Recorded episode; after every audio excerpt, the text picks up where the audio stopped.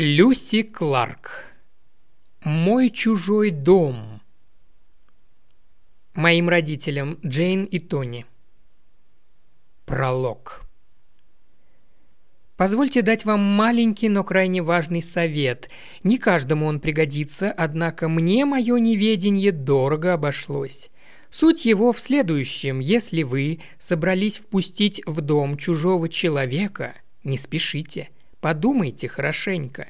Вручить ключи от собственного жилища незнакомцу – Представляете, чем это чревато? Посторонний бродит по вашим комнатам, залезает в ваш комод, трогает одежду в вашем гардеробе, ваш шкафчик в ванной открыт, а его содержимое внимательно изучено.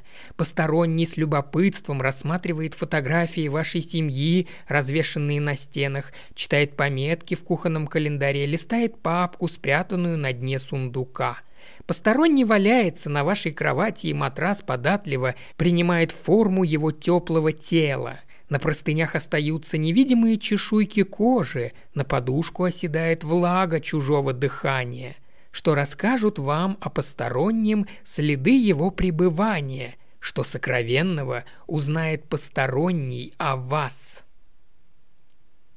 Глава первая. Эль.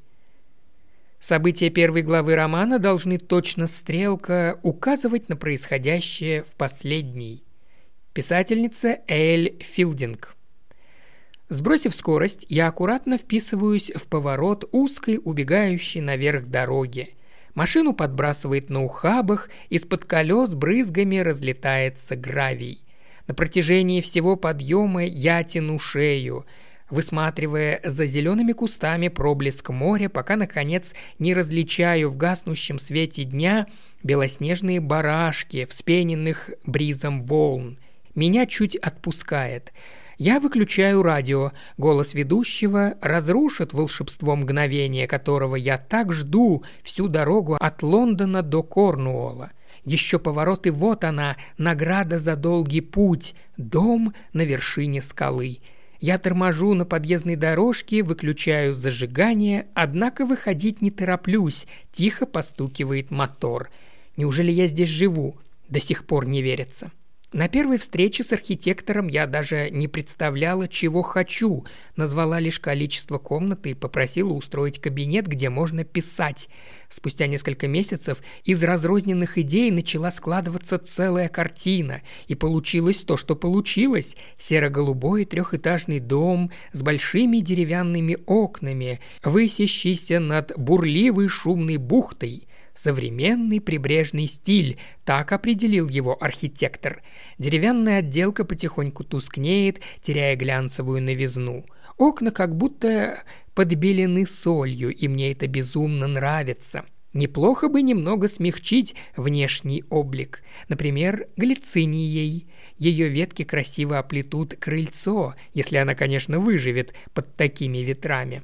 У меня никогда не было собственного дома или квартиры. Мама растила нас с сестрой в съемном жилье. Выражение «своя недвижимость» или «взять ипотеку» в нашем словаре не водились. Я выхожу из машины, порыв морского бриза широко распахивает дверцу автомобиля, вздымает волной мою юбку и закручивает ее вокруг бедер – Усыпанная хрустящим гравием дорожка ведет к каменному крыльцу с немалым трудом. Я затаскиваю по ступеням чемодан и принимаюсь искать в недрах сумки ключ. Чего тут только нет. Кошелек, телефон, ручка, книга и блокнот – мой неизменный спутник. Я вставляю ключ в замочную скважину, но не спешу его поворачивать. Неуютно все-таки возвращаться в дом, где обитали посторонние – за две недели пребывания во Франции я сто раз пожалела, что выставила его на сайте аренды жилья и в приступе острого беспокойства дважды вскарабкивалась на террасу на крыше фермерского дома в поисках сигнала мобильной сети. Слава богу, ни от постояльцев, ни от сестры призывов о помощи не было. Я нерешительно топчусь на крыльце. А вдруг семья арендаторов еще не съехала? Какой ужас! Стоит сейчас в моей кухне красивая женщина с дорогой укладкой на голове, как на фото в профиле, и бледными руками полощет под струей воды детскую бутылочку. За ее спиной на высоком стульчике ест клубнику малыш, заталкивая ягоды в рот пухлыми ладошками. У барной стойки отец протягивает девочке лет трех-четырех мою керамическую тарелку с нарезанными соломкой тостами, а та аккуратно пересчитывает ломтики пальцем. Играет музыка, смех, разговоры. Родители то и дело обходят игрушечную машинку на полу. Весь дом наполнен веселым шумом, движением и энергетикой этой семьи. На душе становится тоскливо. Семья здесь должна быть моя. Толчком открываю входную дверь. В нос ударяет непонятный чужой запах. Запах сырости земли и непроветренной после готовки кухни – с жутким лязгом захлопывается за спиной дверная створка. Ветер. Воцаряется тишина. Позвать некого, встретить некому.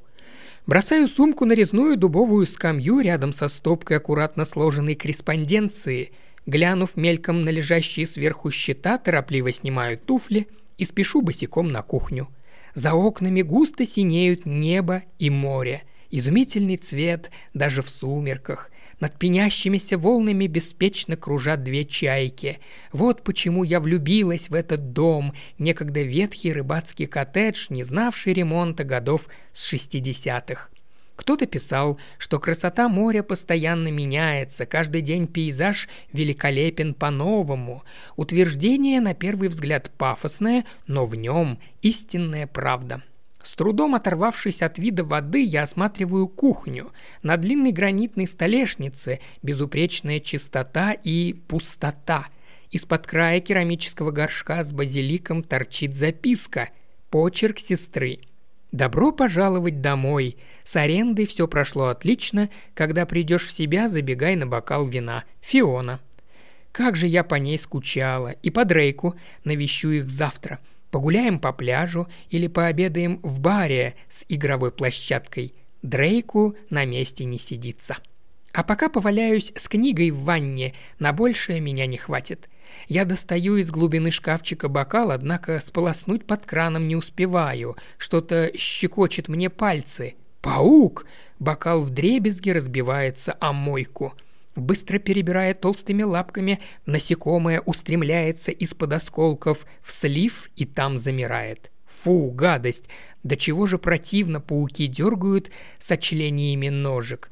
Надо его выкинуть. С тяжелым вздохом покоряюсь неизбежному. Ловлю насекомое в стакан и несу к выходу.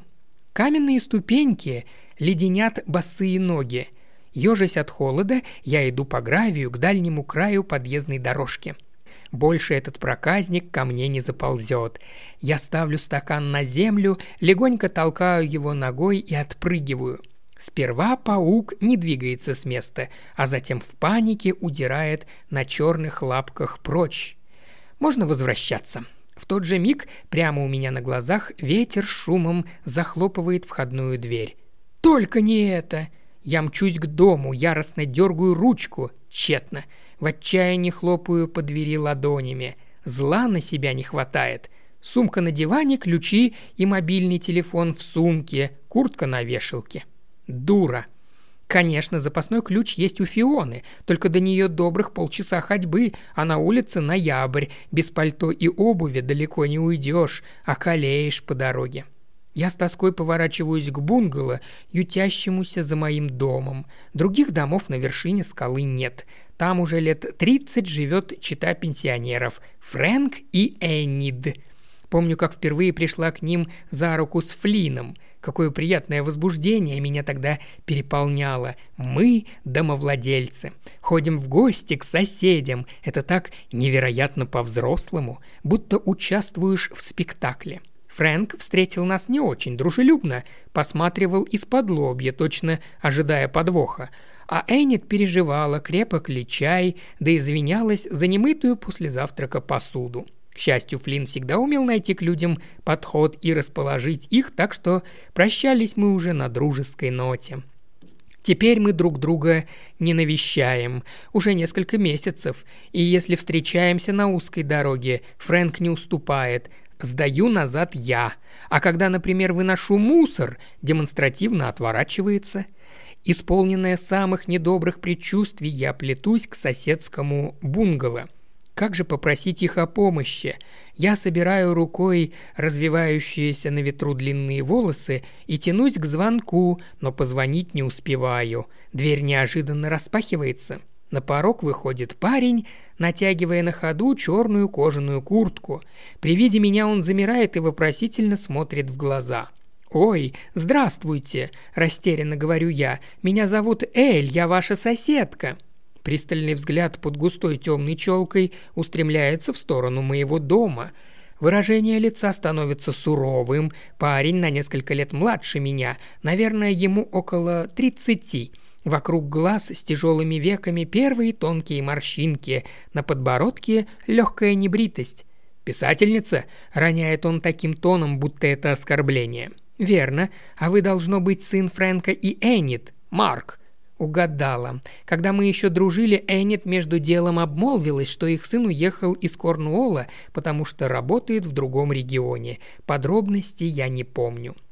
«Марк, тут такое дело. Ко мне заполз паук. В общем, пока я его выбрасывала на улицу, поднялся ветер и дверь захлопнулась, а ключи с телефоном в доме. Дурацкая ситуация».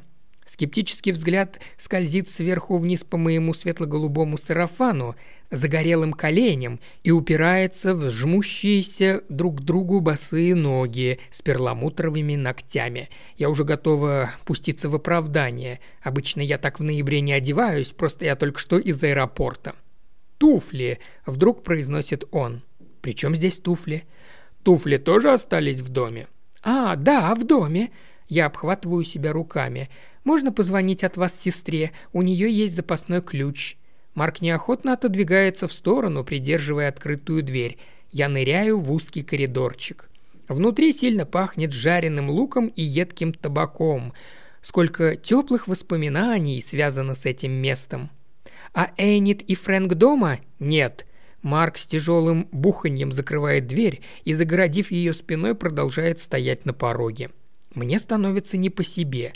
Как учили в университете, всегда запоминайте, где выход, чтобы быстро выбраться из комнаты или здания. Похоже, старые привычки неискоренимы. Замок цилиндровый, ключа с внутренней стороны нет. «Значит, вы в гости? Надолго? На несколько дней? Вы ведь в городе живете?» Спрашиваю я, пытаясь дружелюбной интонацией придушить проклевывающийся росток страха. Чем занимаетесь? Ваша мама, кажется, говорила что-то о компьютерах, или я уже выдумываю?» «И зачем вы выдумываете?» Я ежусь под его пристальным взглядом, а мне ведь 33 года, и мне плевать, нравлюсь я ему или нет, мне просто нужен стационарный телефон. Вот он на старомодном телефонном столике под зеркалом в медной раме. «Можно?» «Телефон не работает. А мобильник у вас есть?» Помедлив, Марк достает из кармана мобильный телефон, набирает пароль и протягивает мне. Когда я пытаюсь его взять, возникает странная заминка, как будто Марку не хочется отдавать свой гаджет. Какой же у Фионы номер? Даже не поднимая глаз, я чувствую на себе внимательный взгляд. «Не могу вспомнить номер», — к щекам приливает кровь. «Когда-то я знала все номера наизусть, а теперь мы их просто храним в смартфонах, да?» В ответ ни слова. Я откашливаюсь, набираю код зоны, и в памяти чудом всплывают остальные цифры. Какое счастье! Я подношу телефон к уху. Гудки. Только бы Фиона взяла трубку. Посмотрев на часы, Марк тяжело опирается на дверь, так что слышен тихий скрип кожаной куртки. «Алло!» – шепчет сестра. Видимо, рядом спит Дрейк. «Слава богу», — ответила. «Я звоню с чужого телефона. Слушай, у меня захлопнулась дверь. У тебя же есть запасной ключ. Ты вообще дома?» «Дома. И ключ запасной есть. Можешь подъехать? Или ты уложила Дрейка? Тогда я сама подъеду на такси». «Все хорошо, я приеду. Билл подежурит. Как раз сбегу на время купания». «Отлично, отлично!» – радуюсь я. «Спасибо огромное!» «А чей это номер?» «Позже объясню». Представляю, с каким выражением лица Фиона сообщает Биллу, что ей надо срочно ехать спасать сестру. В очередной раз. Уж она никогда не прыгала бы под запертой дверью собственного дома. У нее наверняка все продумано. Либо второй ключ тщательно запрятан снаружи, либо целая гроздь запасных ключей роздана соседям. Я возвращаю телефон Марку. Сестра выехала, будем минут через десять. Снова повисает молчание. «Я опаздываю», — наконец говорит он. «Вы хотите, чтобы я ждала на улице?» Вместо ответа он заглядывает в шкаф под лестницей и, порывшись внутри, разворачивается ко мне с бордовой женской толстовкой и открывает входную дверь. Стоит ли говорить, что обувь мне не предложили? Бетонное крыльцо, холодное как лед, сумерки превратились в непроглядную ночь. Я просовываю руки в рукава толстовки, в ноздри бьет несвежий лавандовый запах. Я верну ее чуть позже – Марк, равнодушно пожав плечами, выходит следом и запирает замок. Заметив черный мотоцикл, припаркованный на самой границе участка, я чуть не прыскаю со смеху. Ну конечно, на чем же ему еще ездить, как не на мотоцикле? Марк натягивает шлем, седлает железного коня и поддает газу. На пути к дому темноту внезапно рассеивает огонек сенсорного фонаря. Какое счастье! Я усаживаюсь на порог, холод камня пробирает до костей. «Пожалуйста, поскорее!» – бормочу я под нос. Так и вижу, как прямая, точно гвоздь Фиона крутит руль, неукоснительно соблюдая скоростные ограничения. Втянув голову в плечи, я еще плотнее закутываю толстовку. Надо мной нависает призрачная громада пустого дома.